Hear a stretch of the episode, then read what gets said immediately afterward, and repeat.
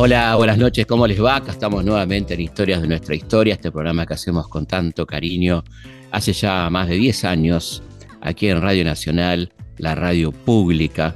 Y bueno, muy contentos en, poder inaugurar una nueva temporada ¿eh? de Historias de nuestra historia, que se escucha desde la Antártida hasta la Quiaca, literalmente, y desde nuestro litoral a los Andes.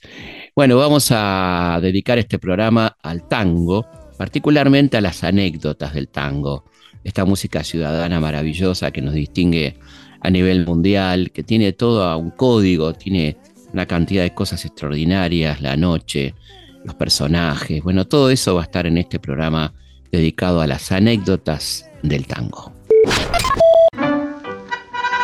El tango nació en los sectores marginales del Río de la Plata, en los prostíbulos, en los peringundines, en los cafetines. De hecho, el primer tango propiamente dicho, que fue escrito en 1896 por Rosendo Mendizábal, se llamaba El Entrerriano.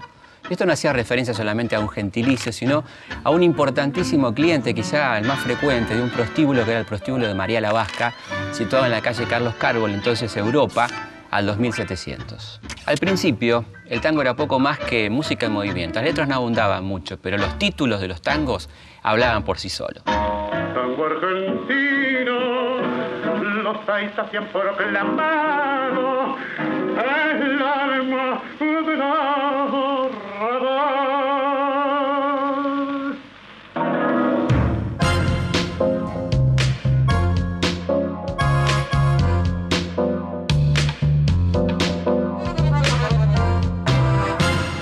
de nuevo sobre los orígenes del tango? ¿Qué podemos decir de nuevo? Bueno, de nuevo, hmm. eh, todo. Por eso, por eso pregunto, ¿no? Porque... Algún día se podrá descubrir, pero el, problema es que todo está por descubrir, porque el tango es un mito, como tantos. Y los mitos no tienen cédula de identidad ni partida de nacimiento. No se sabe cuándo, cuándo nació exactamente. Son todas suposiciones.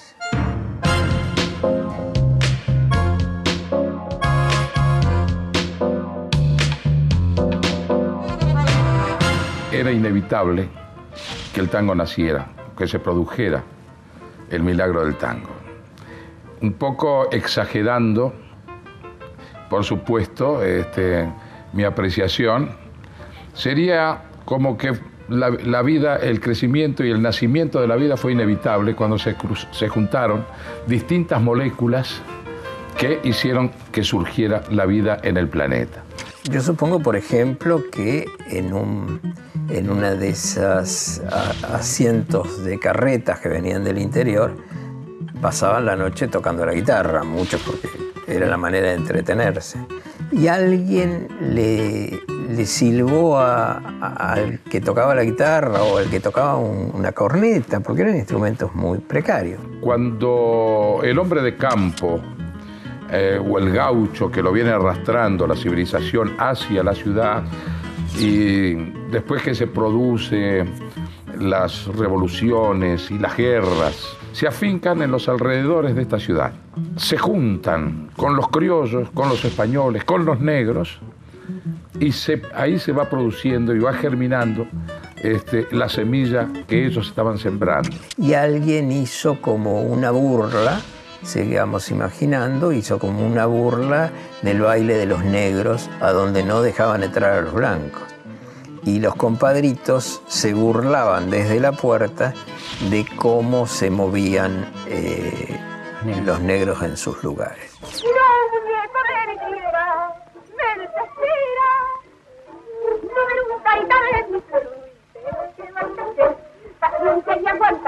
Porque si no lo encuentro,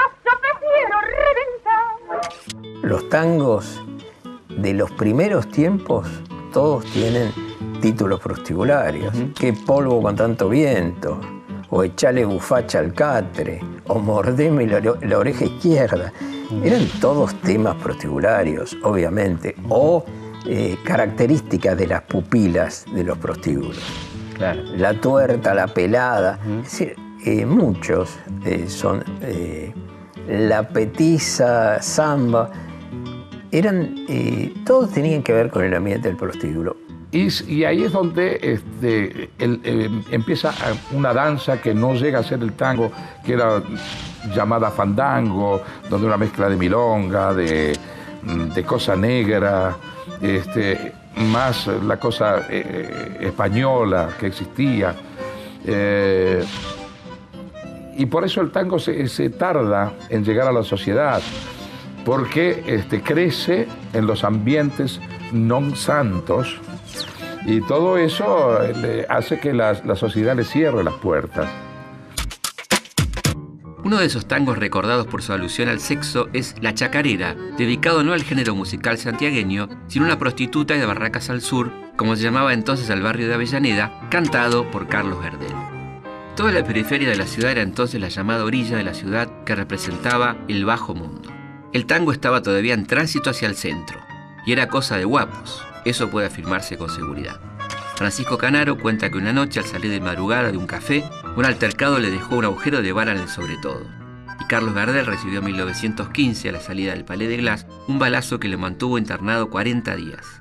La bala aquella no le pudo ser extraída jamás. El tango va a cambiar totalmente a partir de eh, la primera semana de 1917. Y no es una fecha que la dé porque sí. Yo creo que si pensamos que el 12 de octubre de 1916 subió a la presidencia, por lo menos, ya que no al poder, subió a la presidencia Hipólito Yrigoyen con los hijos de, la clase, de, los inmigrantes. inmigrantes y además ya hijos de esa clase media producida por la inmigración, que no tenía dónde darse a conocer. Y es ahí donde esa mezcolanza va produciendo el, nacimiento de esta música, que va tomando distintas formas y distintos ritmos hasta desembocar en lo que posteriormente fue el tango. Estás hablando de Pascual Contursi, ¿no?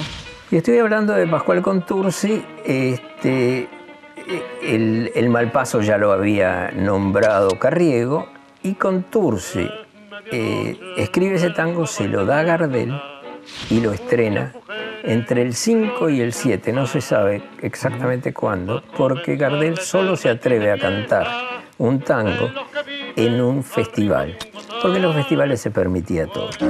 Para esperar tu imposible llamado, solo quiero que nadie se imagine como el de amarga y mi eterna soledad Pasan las horas y el minutero muere, la pesadilla de su lento Gardel fue el inventor del tango canción, ¿no es cierto? De la forma, del estilo de canto que hasta ese momento nadie lo había hecho. Esa clase inmigrante, hija de inmigrante, empezó a tener una voz y casi todos los tangos empezaron a tener letra. Y en esas letras se hablaba de la problemática de esa clase social, de la clase trabajadora también. Eh, Samuel Castriota, que fue en definitiva el, que escribe Mi Noche Triste, ya tenía infinidad de tangos donde él le colocaba tangos ya conocidos, letras, este, y los cantaba con esa música, a veces deformaba la, melodía para que encajara la letra que él escribía. Y fue así que, bueno, que, que llegó el tangolita este, y él le pone letra y se lo presentan a Gardel y él lo graba en el año 17. Y ya en el Minuto Triste aparece claramente el lunfardo, ¿no es cierto? Sí, sí, aparece por, por primera vez el lunfardo con varias palabras, varias palabras. Como sabemos, el lunfardo no es un idioma, sino es una colección de palabras, pero eh, se decía inclusive en tiempos de Borges, Borges fue uno de los primeros a decir que era el idioma de la furca y la ganzúa. Se produce un poquito eh, dentro de los ambientes carcelarios, como una forma de disimular la conversación entre ellos para que no se enterara el guardia que estaba cercano. Y, este, y se transmitían así eh, mensajes o hablaban en su idioma. Pero después ese lenguaje que estaba en las orillas de la ciudad muy metido, porque además era un lenguaje tomado de italianismos, de genovesismos, de distintos lugares que llegaban de Italia, tomaban esas palabras, las utilizaban. Y a los porteños de las orillas les gustó empezar a utilizarlo. Y nosotros lo hemos adoptado y adaptado a nuestras necesidades del habla. También en aquellos primeros años, el tango llegó a París. Las primeras partituras cruzaron el mar a bordo de la fragata Sarmiento y enseguida las pequeñas orquestas parten hacia el viejo mundo, iniciando lo que durante un par de décadas será el furor del Le Tango. El primer lugar donde actuaron en París fue el cabaret Princess, que tras la llegada de la orquesta de Manuel Pizarro pasó a llamarse El Garrón, frecuentado por el entonces embajador Marcelo T. de Alvear. Cinco años después llegaba allí Francisco Canaro, quien tras las primeras actuaciones concedió una entrevista a un corresponsal de crítica. Otro músico, Juan Caldarela, leyó el periódico en Buenos Aires y el titular le sugirió el título para un tango que acababa de componer. Le puso Canaro en París. Francisco Canaro era hijo de una familia uruguaya que se trasladó a Buenos Aires y eran extremadamente pobres, casi en la miseria. Y entonces él tuvo que trabajar en una fábrica de aceite, aceite de comer. Pero su vocación musical era evidente. Entonces eh, tomó algunas eh, latas de aceite usadas y con la lata de aceite, una madera, se fabricó el primer violín, que era un violín que podía sonar como ese violín que inventaron el claro. el latín. El latín. Pero, bueno, no lo conservó Canaro, claro, pero yo imagino el, horror que sería eso, pero sin embargo empezó a estudiar de esa manera. Qué voluntad. ¿eh? Sí, porque ya los que vienen un poco después ya son de conservatorio, son músicos de conservatorio. Él es autodidacta. Él es autodidacta, eran muchos, eran muchos, por ejemplo, qué sé yo, eh, Arolas, a quien llamaban el tigre del bandoneón, porque dicen que a veces, yo no lo creo, pero dicen que a veces lo abría tan fuerte que lo rompía el, bandoneón. A mí me parece que tiene exagerado. Algo, de exageración. Hay que cuidar el instrumento, estar en caro. Sí, claro, por eso. Y ahí empezó a crecer como música, como, como, como orquestas, las, las primeras este, interpretaciones que surgían de la orquesta de Julio De Caro. De Caro, por ejemplo, le agregó una corneta para que se escuchara más el violín.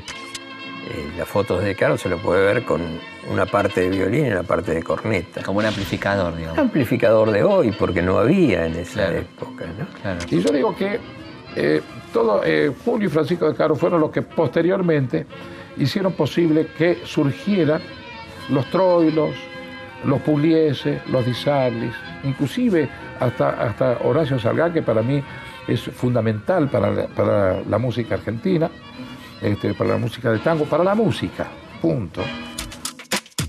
Carlos Gardel, que venía cantando canciones camperas, comenzó cantando canciones camperas, llega a París en 1928 y debuta en el Cabaret Florida, en la calle de, Clichy, en París.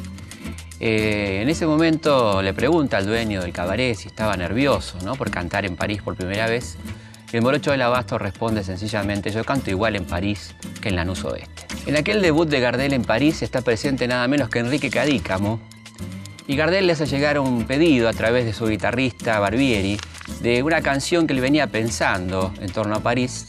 Cuando Cadícamo regresa a Barcelona, donde estaba viviendo, compone entonces en Barcelona aquel extraordinario tango llamado Anclado en París.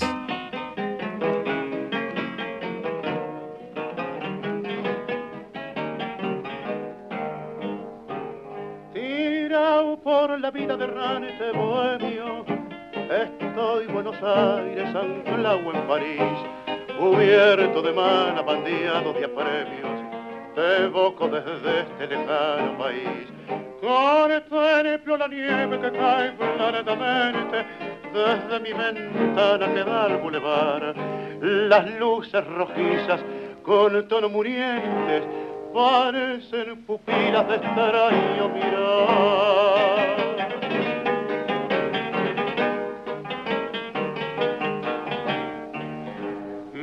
Lejano Buenos Aires, qué lindo que han de estar. Ya van para diez años que me viste zarpar. Aquí en este mormar de favor sentimental. Yo siento que el recuerdo me clava su puñal. ¿Cómo habrá cambiado tu calle Corrientes? Soy Pacha Esmeralda, tu mismo arrabal. Alguien me ha contado que está floreciente y un juego de calle se da en diagonal.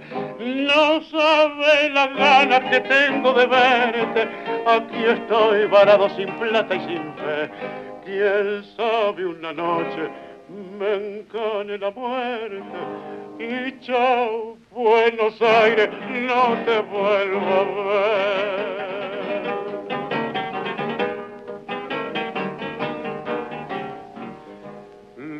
Lejano Buenos Aires, querido que has de estar, ya van para diez años que me viste a repar, aquí en este mormar de favor sentimental, yo siento que el recuerdo me clava a su puñal.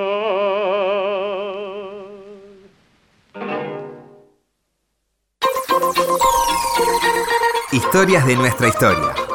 Con Felipe Piña. Como canción popular que el tango estaba estrechamente vinculado a la política. Por ejemplo, Carlos Gardel cantaba en comités conservadores y también en algunos festejos radicales. El radicalismo tiene sus propios cantantes, como por ejemplo Gavino Seiza o José Bettinotti, que cantaban Boina Blanca, El Radical, Unión Cívica y Don Leandro. Tango argentino, los Seiza hacían proclamado el alma de la radar. Los 30 justamente son, son los años del tango social, ¿no? Sí, eh, hay algunos tangos. eh, ya, venía ya venían de antes. Ya venía ¿no? de antes. Uno podría pensar en Se viene la maroma, por ejemplo. Claro, se viene la maroma sovietista. Claro. así que, Y eh, hasta tu hermanita van a colectivizar. Claro. Este, no, pero además un tango social es gira gira, sin duda, ¿no? Claro. Un tango social, eh, Discépolo eh, tiene varios, ¿no? Que iba a Chaché. Que va a Chaché. Hoy ya murió el criterio, vale Jesús lo mismo que el ladrón. Que es una vieja tesis nihilista que tiene Discépolo desde siempre, ¿no? Había una cosa en el aire de que había que reflejar todo. He encontrado, me mandó el otro día eh, un amigo, me mandó tres tangos sobre el dengue, uno del 11, otro del 15 y otro del 21, que fueron épocas donde también hubo en la Argentina este, epidemia de dengue, ceñida a alguna provincia, por ejemplo en Entre Ríos, Claro. pero también se reflejó en los tangos. Claro, como porque tango- todo se reflejó. Claro, eso, eso iba, ¿no? Se, se reflejaba todo. todo Hay un tango sobre Alfredo Palacios, que creo que se llama algo así como Bigote o una cosa por el estilo, está Alfredo Palacios en la tapa. Hay tangos dedicados a Horacio Llanarte, hay tangos dedicados a, a Hipólito Yrigoyen. A la se- revolución del 30. a la Revolución del 30, que fue un tango este, bastante... Viva la patria. Viva la patria. Es decir, bueno, fue un tango donde habla de, de- vuelve a hablar casi de la chusma. Este, es, es terrible. Y le costó a Gardel. Sí, porque ¿no? la gente seguía siendo eh, eh, radical. Claro. Y entonces que Gardel se atreviera menos de 20 días a cantar este tango de García Jiménez, que García Jiménez era miembro, era funcionario de la Secretaría Privada del presidente Alvear y era ultra antirigoyenista. Y escribió este tango de Loas a la Revolución. En 1935, con la complicidad de Natalio Botana y por medio del diario Crítica, el presidente Agustín Justo usufructuó de la muerte de Gardel para desviar la atención pública del asesinato del senador Enzo Bordavere en pleno recinto del Senado Nacional. Corría la década infame y un músico que con los años se volvería objeto de veneración sabía imponer tanto estilo como ideología en el tango.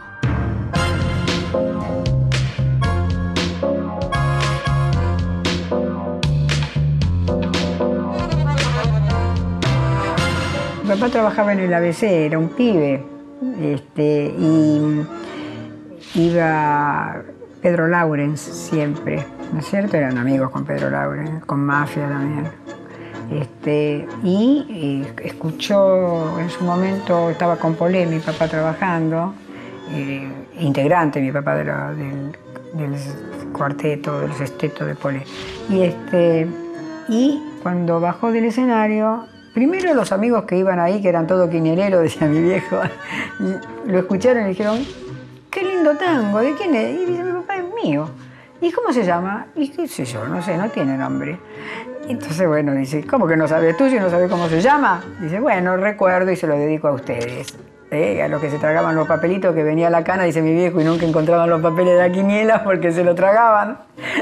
Yo creo que el tango, eh, además de ser un reflejo de la realidad, porque eh, alguna vez lo discutí con algún escritor mexicano, que el bolero no es un reflejo total de la realidad mexicana, que ha sido siempre más violenta este, y más machista. Más machista, No, pero el tango, sobre todo, yo diría, sobre todo en la década del 40, empieza a convertirse en un reflejo no solo de la cosa social, es un reflejo también de un concepto poético, de la poética argentina.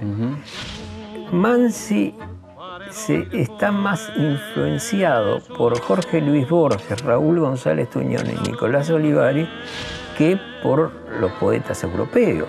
Claro. Es decir, creo que había algo de nacionalismo también en eso. Y no me parece casual que casi todos los músicos cuando aparece el peronismo, músicos, eh, casi todos, músicos, este, cantantes, eh, eh, autores. autores, poetas, se unieran al peronismo. Él impuso desde un principio la cooperativa, ya cuando estaba con la primera orquesta. Entonces estaba... Cuando iba a debutar mi papá en el Café Nacional, en el 39, este, estaba detenido. Entonces el español, que era un español progresista, se había dado cuenta que mi papá no aparecía nunca por el café y el chino Turki, este, que era integrante, le decíamos Turki de apellido, ¿no? que era violinista de la orquesta, y era que iba con el cochecito con mi papá después de salir de, de tocar de los cafés, trataba de ir a buscar trabajo en los clubes, acá, allá, en todos lados. Y él dice, bueno, al final tengo que decir la verdad, el chino turco dijo, mire, Pugliese está detenido. Acá debutan dentro de cinco días con Pugliese o sin Pugliese.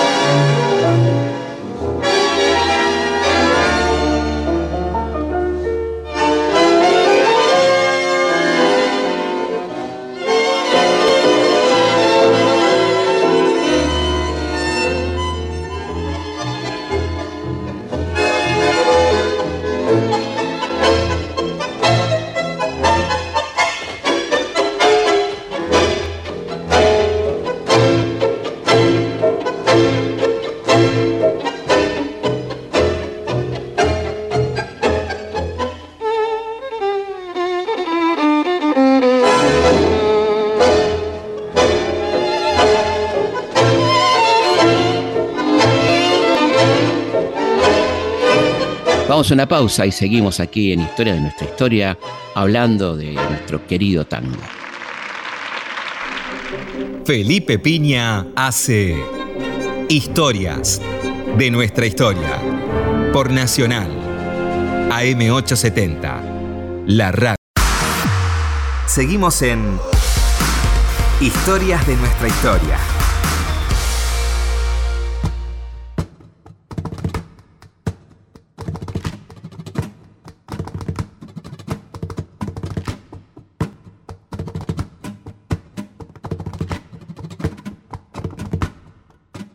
Bueno, les pasamos nuestras vías de comunicación, como siempre, que son nuestro mail, consultaspigna.gmail.com. Ahí nos pueden dejar sus comentarios, contarnos desde dónde nos escuchan, bueno, todas esas cosas que nos encantan. También, por supuesto, nuestra página de Instagram, felipe.pigna, y nuestro Facebook, Felipe Piña, página oficial. Historias de nuestra historia, con Felipe Piña, por Nacional la radio pública. Seguimos en Historia de nuestra historia con estas anécdotas del tango. Todos los máximos poetas del tango fallecieron en 1951 con diferencia de pocos meses. Homero Mansi se fue tras padecer una larga enfermedad. Su amistad con el ministro de Salud Ramón Carrillo le permitió ser internado en una sala del Instituto Costa Agüero, donde Carrillo enseñaba neurocirugía. Allí le pusieron un teléfono, el cual Mansi utilizó para recibir el saludo de amigos y también para pasar apuestas, a la que era muy aficionado. Pero también un día llegó a la sala un sofisticado aparato, un televisor. Desde allí Homero asistió a la primera transmisión, un acto en la Plaza de Mayo y pudo ver y escuchar a Perón y a Evita. Dice que cuando terminó la transmisión se quedó mirando la pantalla oscura y exclamó, ¡qué peligro este aparato! Desde esa misma habitación, además, escribió el poema Dicepolín, que le dictó Aníbal Troilo por teléfono, como un desagravio a quien por entonces se dedicaba a apoyar la reelección de Perón por radio, hablándole a Mordisquito, un personaje opositor, señalándole las diferencias entre la Argentina de esos años. La Argentina donde los únicos privilegiados eran los niños y la anterior, tributaria de la exclusión social. Hay una anécdota triste, patética. Tanto lo criticaban, tanto lo denostaban a Enrique Santos Discépolo, le mandaban en cajas sus discos rotos a su casa. Una vez compraron todas las entradas del teatro donde él estaba dando Bloom, que era su propia obra y él la interpretaba, y se encontró Discépolo con que tenía el teatro vacío, pero porque habían comprado todas las entradas. O entraba a un bar y, lo, y se iban todos o lo llamaban por teléfono para putearlo a las 3 o 4 de la mañana. Me llaman para amenazarme todos los días, 3, 8 de la madrugada. ¿Por qué? ¿Por las lecciones que le das al contra ese en la radio? ¿Cómo es que se llama? Mordisquito. Mire, señora. Mire. Estos son mis tangos. Me los mandan así, con cartas injuriosas. ¿Y qué esperaba? ¿Flores? Los atacaste, viejo. Y ellos son así, no perdonan. Y odiar saben odiar mejor que nadie, che. Pero hay algo en lo que sí tienen razón, señora. Yo tuve la radio y pude hablar, ellos no. A Paul no les dio un solo espacio. Usted lo dijo bien y clarito. A Paul es un miserable. Y yo me dejé llevar por él. Y sí, tenés razón. A Paul es un miserable. Pero la revolución no solamente se hace con ángeles como vos. La revolución también se hace con miserables. Mira, acá la cosa es muy simple, dice Polín. O hablan ellos o hablamos nosotros. Que él se enfermó y empezó a enflaquecer. Yo una vez le pregunté al hermano Armando Discépolo de qué se había muerto Enrique y me dijo de ganas. Eh, y esa anécdota patética que te digo, que adelgazó tanto, llegó a pesar 37 kilos, y dijo que la próxima inyección me la van a tener que dar en el sobre todo. ¿no? Mm. Es decir, era un chiste por un lado, pero además era una realidad, una realidad, donde lo habían abandonado totalmente sus amigos, le daban vuelta a la cara cuando lo veían, lo silbaban en todas partes. Y él, que era un hombre popular y como hombre popular le encantaba que lo conociera dejó de salir por las noches. Y eso, esa enfermedad le duró dos meses, tres meses. fulminante. Y murió el 23 de diciembre del 51. Pocos días después, un mes y medio después, de la reelección de Juan Domingo Perón, a la cual él había colaborado, sin ninguna duda. Agudo del Carril, gran cantante de tangos, el hombre que había cantado la versión oficial de la marcha peronista, se le ocurre firmar un libro escrito por Alfredo Varela, un militante comunista que estaba preso en ese momento en Villa Devoto, justamente por la pertenencia al Partido Comunista. Este libro era El Río Oscuro, que va a terminar siendo Las aguas bajan turbias, una extraordinaria película de Hugo del Carril. Cuando la está filmando, a Paul, que era un hombre claramente fascistoide, digamos, se oponía terminantemente a que Hugo del Carril filmara esta película, le ponía todo tipo de impedimentos. Del Carril va a ir preso por la llamada Revolución Libertadora y va a ir a parar al penal de Villa Devoto. Cada mañana cuentan que Hugo del Carril cantaba desde su celda de Villa Devoto la marchita como solo él podía cantarla. Dicen que todo el barrio escuchaba atentamente aquellos cantos de Don Hugo del Carril.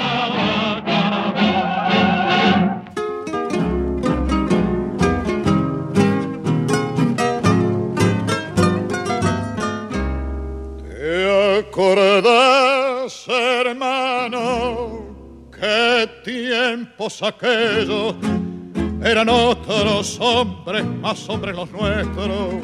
No se conocía coco ni morfina, los muchachos de antes no usaban gomina. ¿Te acordás, hermano, qué tiempos aquellos 25 abriles que no volverán? 25 abriles volver a tenerlos si cuando me acuerdo me pongo a llorar. ¿Dónde están los muchachos de entonces? Barra antigua de ayer, ¿dónde están? Soy vos solo, quedamos hermano, soy vos solo para recordar. ¿Te acordas las mujeres aquellas? Minas fieles de gran corazón en los bailes de Laura peleaban, cada cual defendiendo su amor. ¿Te acordás, hermano? La rubia Mirella que quiten los días en el guapo Rivera. Casi me suicido una noche por ella y hoy es una pobre mendiga rapienta. ¿Te acordás, hermano, lo linda que era? Se formaba rueda para verla bailar.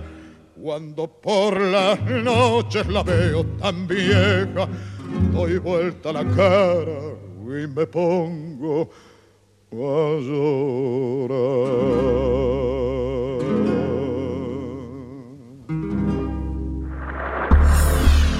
Historias de nuestra historia. Por Nacional. En 1937, con solo 23 años, Aníbal Troils, extraordinario bandoneonista, tenía su propia orquesta y contrataba a grandes arregladores como por ejemplo Lorenzo Salgán y también a un muchacho llamado Astor Piazzolla. Parece que Piazzolla le ponía una impronta un tanto clásica a estos arreglos y Troilo se quejó diciendo que esto no era un concierto, sino que esto era tango y que el tango se escucha con los pies. Tango argentino, los se han proclamado el alma de narrador. hasta que aparece este, Astor. Y Astor fue, gracias a Dios, eh, y que yo, lo- yo tuve el placer de conocerlo, de ser su amigo, de actuar con él, eh, fue realmente el que le dio este, de nuevo la vida que el tango estaba dejando de ser. Este, y el que hace posible también que surgieran nuevos jóvenes que a través del talento y de lo que le transmitía la música de Astor, tomaron el bandoneón, otro tomó el violín, otro tomó este, distintos instrumentos y se relacionaron con el tango a través de ellos. Yo lo conocí a Astor hacia 61, 60, 61. Nos hicimos bastante amigos gracias a... eh, nos puso en conocimiento y nos, nos conectó Albino Gómez, que es otro amante de la música de Buenos Aires. Y realmente Astor sufría esa, esa cosa. Sufría y al mismo tiempo reaccionaba con agresión porque... Reaccionaba componiendo además, ¿no? Reaccionaba componiendo y además este, diciéndole ustedes no saben nada, son una manga ignorante. Había, no había muchos adherentes a la música de Piazzolla todavía y costaba, costaba mucho incorporar el repertorio de Piazzolla. Y la primera vez que vuelvo a repetir, lo hice en La Plata, en un festival multitudinario, y sale Astor a tocar y la silbatina que se produce entre 10.000 personas era tal que realmente cuando yo escucho eso dije, bueno, ¿y ahora qué hago yo acá? Eh, ahí fue donde me dije, ¿y ahora qué estoy haciendo acá? Con esto, ¿cómo hago para cantar ahora? ¿no? Sin embargo, eh, el verlo a Astor eh, seguir y tocar como si estuviera tocando en el Colón o en alguno de los grandes teatros del mundo con un silencio sepulcral, él no escuchaba nada más que su música.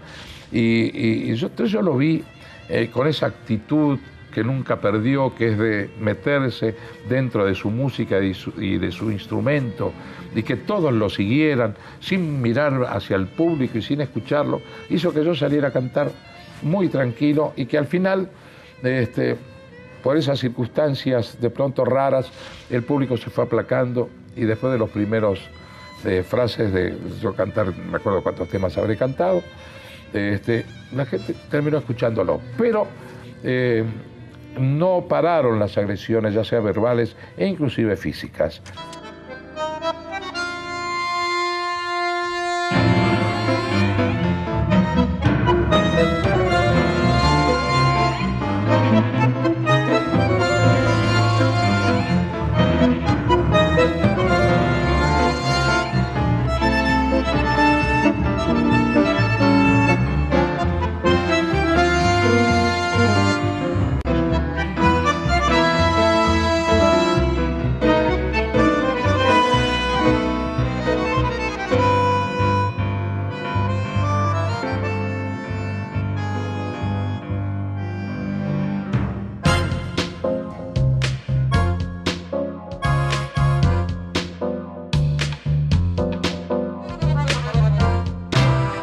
Solamente Piazzolla distinto del gordo musicalmente. Este, aunque Piazzolla tocando el bandoneón cuando hace tango, troileano. Y yo lo hacía en Granada Astor. ¿Sabe por qué? Porque en esa época Astor había escrito prepárense, este, y los hacía pichuco. Y el arreglo era de Astor. Y yo que le decía Astor, ¿por qué suena mejor el de la orquesta del gordo? Engranaba. Pero suena mejor, le digo, ¿qué cree que haga? El debut del Mundo Rivero con la orquesta de Troilo se produjo tocando en un baile del Tigre. El lugar estaba lleno cuando comenzó a cantar y la gente dejó de bailar para arrimarse al escenario. Pronto no solo aplaudían, sino que gritaban y tiraban cosas al aire. Troilo sintió el ambiente enrarecido y pensó que el público se estaba burlando de la gravedad de la voz de Rivero. Mire, Rivero le comentó, mejor bájese porque lo están cargando. El cantante no se inmutó y Troll insistió, ¿no se da cuenta que le están tirando cosas? Ah, no, dijo Rivero, lo que pasa es que a mí en los bailes siempre me aplauden así. Un día le pregunté, eh, maestro, ¿por qué usted cierra tanto los ojos cada vez que tocan determinados tangos? ¿Y ¿Por qué cierra los ojos? Y él me dice, yo cierro los ojos porque miro hacia adentro. Yo me estoy mirando a mí mismo cuando estoy tocando el bandoneón. Me pareció de una profundidad extraordinaria. Increíble. Sí, sí, evidentemente. ¿no? un tipo de una riqueza. Y hay una anécdota que le ocurrió a Carlos Ulanowski que, que después me volvió a pasar a mí y le preguntó, Usted ha inaugurado la costumbre de besarse entre los hombres de tango, entonces no se besaba. Y entonces a los dos nos hizo lo mismo, agarró la rodilla de los dos y dijo, pero besos de macho, viejo. no se podía meter la mano en el bolsillo con Troilo. Troilo entraba y la gente le parecía un imán que entraba Se daba vuelta todo el mundo en medio de Pichuco. Entonces cuando se sentaba decía, venía el mozo, aquella mesa, aquella mesa mía, la otra también. Aquella de allá le mandaba su botella de vino. Bueno, ya le iba a a Pichuco. ¿Alguna del gordo que no sepamos? Por ahí no sabemos alguna. ¿De Troilo? No, pero no, no se puede contar la de Troilo. Pero alguna de Troilo se puede, alguna se puede. Eh, no, no sé cuál, porque son todas muy, muy... No, no, no, no, hay que guardarlas en la intimidad porque son muy graciosas. No, se puede contar una, que habían, habían ganado un dinero eh, de un, no sé qué había metido, no sé si era una versión de Sur que, que habían ganado mucho dinero y, y se juntaron con el polaco eh, una noche y siguieron de largo y, y se compraron una verdulería en Abasto y le empezaron a regalar verduras a todo el barrio. Gente hermosa, ¿no? Si alguien compartió mucho más que música con Aníbal Troilo, ese fue Roberto el Polaco Goyeneche.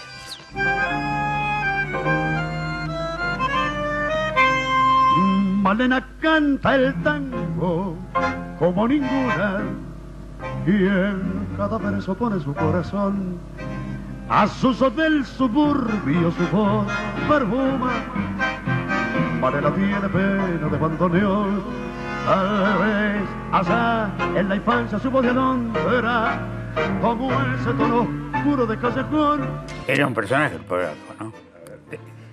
Era la antítesis de lo que el personaje que es, este, que fue el gordo. Yo me acuerdo siempre de que cómo lo hacía engranar, porque ta- cantaba en caño. Eh, hacía un tema o dos temas con Pichuco. Cuando subía el polaco decía, vamos, gordo, que voy a menos. Hoy tenías que ver la engranada del gordo. Con Roberto tengo miles divinas. eh, y haberlo escuchado cantar también eh, una noche hermosa en un restaurante. Él ya terminó cantando en un restaurante en Panamericana, creo que era, ahí cerca de General Paz. Y fuimos, Pablito Milanés lo quería, lo quería ir a ver y somos muy amigos y armamos una gran mesa de colegas y lo fuimos a ver, él con dos guitarristas. Cantaba tres canciones, pues no podía cantar más y, y contaba eh, chistes de muertos. Era muy gracioso. Y en un momento, eh, bueno, termina un chiste y canta Naranjo en Flor con sus colegas así. Y, y nos pusimos todos a llorar, ¿sabes? Le pareció un velorio. Éramos 20 personas llorando, eh, como si estuviéramos viendo eh, un eh, muerto. Que muy, muy lejos de eso, quiero decir, estaba Sí, en su sí, sí. espíritu, eh, era muy emocionante. Eh, contra todo lo que dicen eh, de Roberto, de que cuando era joven cantaba bien, por supuesto, maricones que cantaba Sí, bien. claro. Pero al final aparece una cosa hermosa que es el corazón, la verdad, no importa que esté afinado o no esté afinado. Decir, ¿no? El decirlo, el hombre decirlo. expresando, por naturaleza, yendo para adelante, contándolo. Sur, Paredón y después Sur, una luz de almacén. Ya nunca me verás como me vieras, recostado en la vidriera, esperándote. Además, tenía un oído privilegiado el polaco. ¿eh?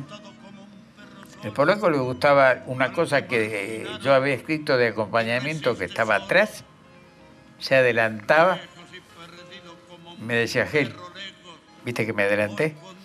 Para, porque eso es muy lindo lo que está atrás. Y él era colectivero, ¿no es cierto? Era colectivero, sí, sí. Y daba una vuelta, tocaba y cantaba, volvía a dar una vuelta.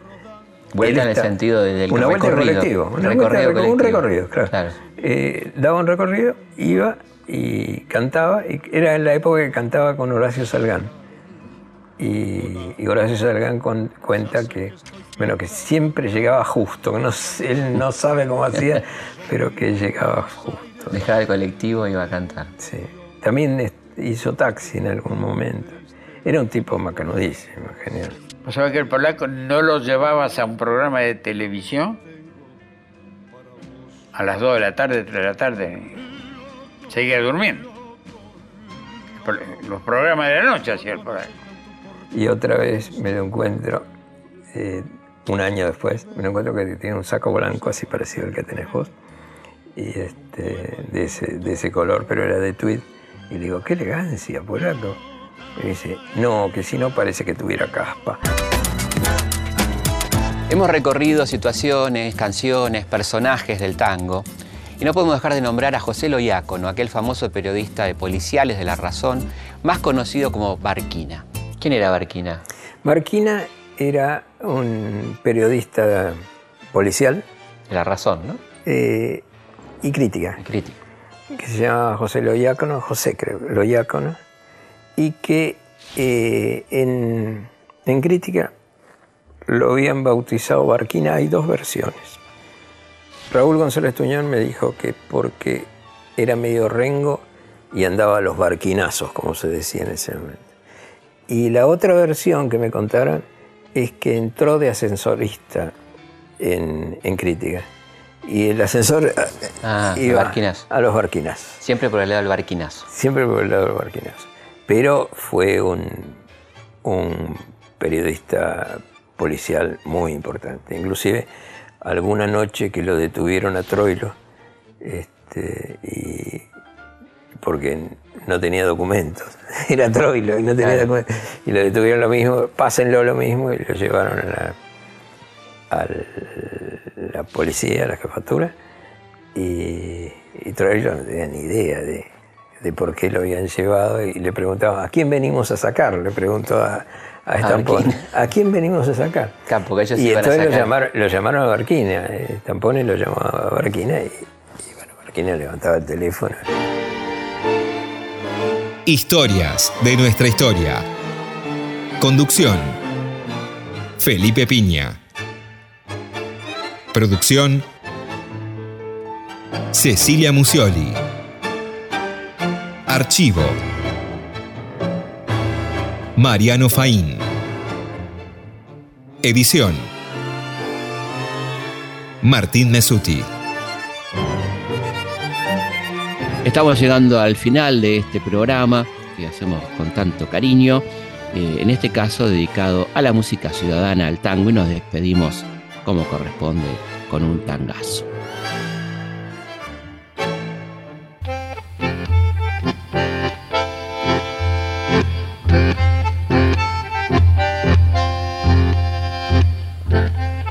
Más blanda que el agua,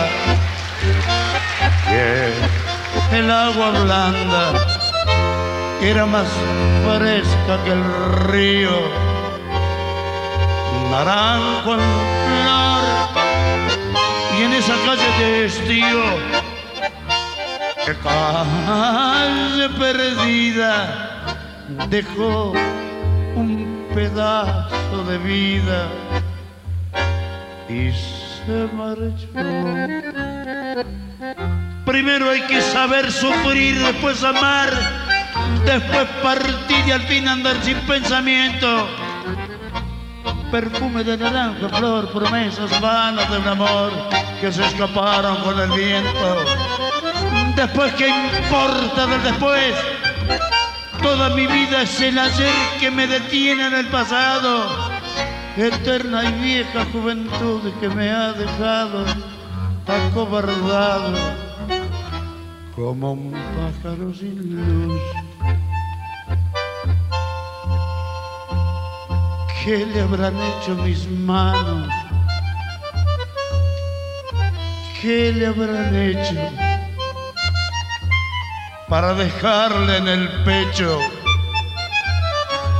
tanto dolor, dolor de vieja arboleda, canción de esquina, dejó un pedazo de vida, naranjo flor. Primero hay que saber sufrir, después amar Después partir el fin anda sin pensamiento.